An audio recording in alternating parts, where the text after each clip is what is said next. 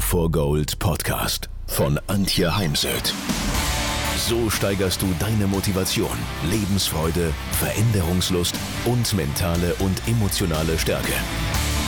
Willst du neue Sichtweisen gewinnen, Herausforderungen souverän meistern und mehr Erfolg im Leben haben? Dann bist du hier genau richtig. Der Go for Gold Podcast von und mit Mentalcoach und Deutschlands renommiertester Motivationstrainerin Antje Heimsöth.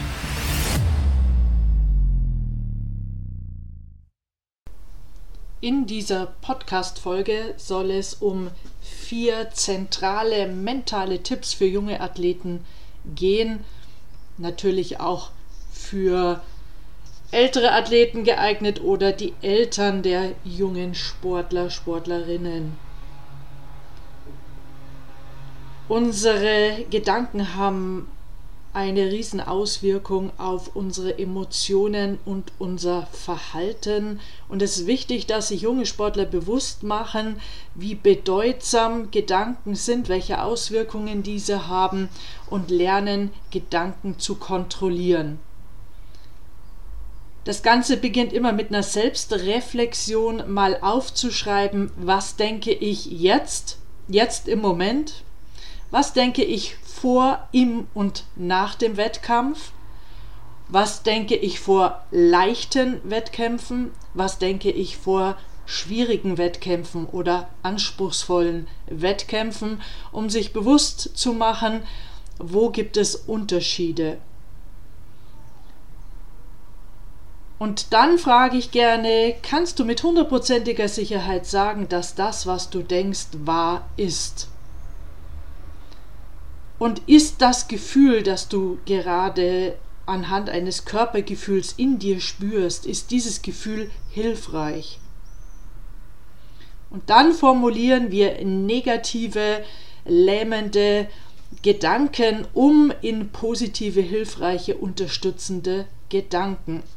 Und das ist dann ganz wichtig, dass man die möglichst jeden Tag liest. Meine hängen hier äh, rechts. Ich habe sie jetzt eine Zeit lang vernachlässigt und bin jetzt wieder aktiv dran, sie Tag für Tag zu lesen, laut auszusprechen.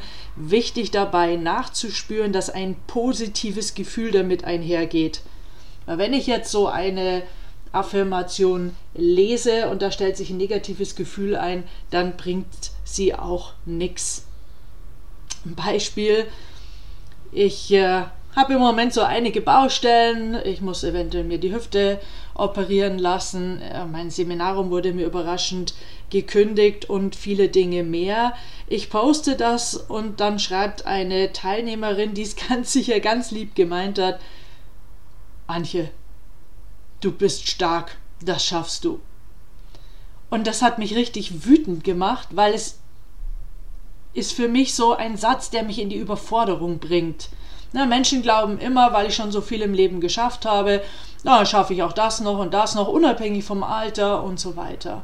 Und daher ist zum Beispiel der Satz, das schaffst du für mich alles andere als positiv besetzt und würde ich mir nie und nimmer sagen. Und daher ist es auch wichtig, die eigenen Sätze zu finden und nicht irgendwelche Sätze zu kopieren. Nur was du dir vorstellen kannst, das kannst du erreichen. Da sind wir beim zweiten Tipp, die Kraft der inneren Bilder, Visualisierung, Imagination. Und hier so als Einstieg zwei Ideen dazu. Das eine ist die Ruhebildvisualisierung, dass ich innerlich im Kopf über die fünf Sinne, was sehe ich, was höre ich, was fühle ich und eventuell was rieche und was schmecke ich, an einen Ort der Ruhe gehe. Muss kein schöner Ort sein, sondern das Ziel ist, dass wenn ich dorthin gehe, also wenn ich mich dorthin beame, tu mal so, als ob du gerade am Strand liegst oder im Strandkorb an der Ostsee sitzt. Das Ziel ist, dass man sich beruhigt. Also zum Beispiel vor einem Wettkampf, wenn das Lampenfieber steigt. Und auch hier Ruhebild ist sehr individuell. Bitte nicht das Bett verwenden, denn das Bett ist jetzt nicht rein positiv besetzt. Und ein Hinweis vor allem auch an die Trainer. Jeder Spielzug, jeder Schlag im Golfsport, jeder Schwimmzug, jede Lektion, jede Abfolge von Sprüngen im Springparcours, die vorher immer mal erst im Kopf visualisieren, erlassen, möglichst mit positiven Emotionen einhergehend, denn taktische Dinge können wir am Turnier im Wettkampf nicht abrufen, wenn sie mit negativen Gefühlen einhergehen. Da ist dann sozusagen die zweitbeste Version, die mit einer positiven Emotion einhergeht, allemal besser. Und erst wenn der Sportler im Kopf den Spielzug, den Schlag, die Lektion visualisiert hat und sich sicher ist, dass er es voll und ganz beherrscht, also von Anfang bis zum Ende, ohne jeden Filmriss, dann kommt die reale Ausführung. Man nennt es auch motorisches Lernen. Dritter Tipp, etwas, was bei mir alle lernen, ist die Bauchatmung. Und die sollte man am besten jeden Tag üben, damit sie dann, wenn man unter Druck kommt, wenn man Lampenfieber hat, auch diese wirklich nutzen kann. Denn ich merke das selbst äh, bei mir, die da jetzt sehr routiniert ist, dass wenn ich so richtig Lampenfieber habe, und ich kenne das auch noch, dann wird es schwer und deswegen muss es geübt äh, werden, so wie wir eben auch äh, Technik, ähm, Schläge, Lektionen immer wieder üben und wiederholen. Eine Alternative ist natürlich das Thema Meditation, aber da haben jetzt nicht alle jungen Sportler einen Zugang dazu. Und ich möchte auf keinen Fall, dass sowas aufkommt wie nur wenn ich meditiere, dann werde ich mal ein, ein Spitzensportler und darf zu Olympischen Spielen, sondern es gibt ja Alternativen. Und das ist zum Beispiel die Bauchatmung. Und hier ist es wichtig, wenn es der Entspannung dienen soll, dass wir doppelt so lange ein ausatmen wie einatmen. Also beim Einatmen zählen wir bis 1, 2, 3, 4 und beim Ausatmen dann bis 8, 9 oder gar 10. Und beim Einatmen geht der Bauch nach außen und beim Ausatmen geht er in den natürlichen Zustand zurück.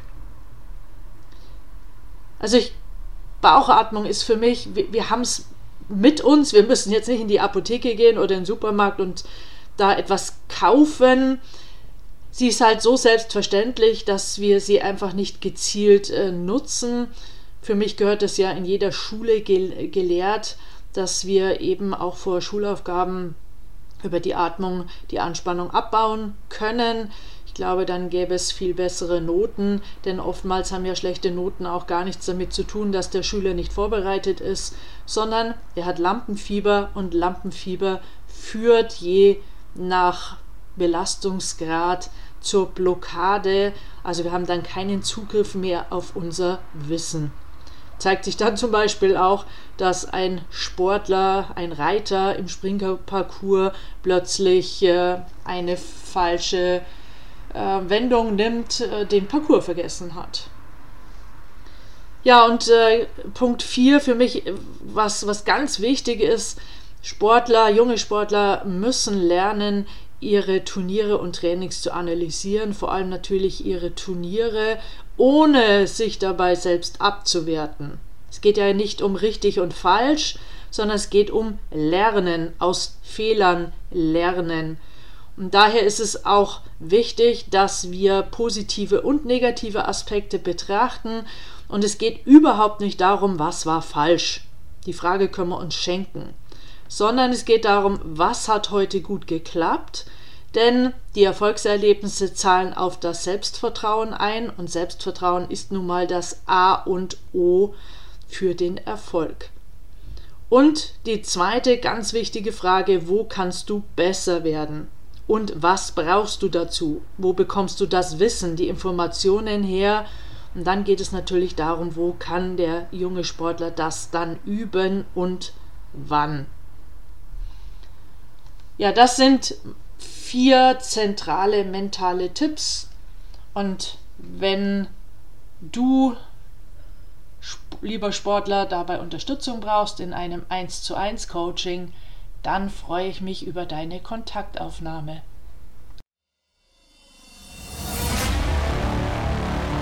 Wenn ihr mehr wissen wollt, dann geht auf www.heimsöd-academy.com bzw. www.antje-heimsöd.com. Dort findet ihr auf den Blogs viele spannende Artikel zu den Themen Motivation, Erfolg, mentale Stärke und Frauenpower. Und viele weitere Unternehmertipps. Denkt immer daran, wer will, findet Wege. Wer nicht will, findet Gründe. Ciao und bis bald, eure Antje Heimsöth.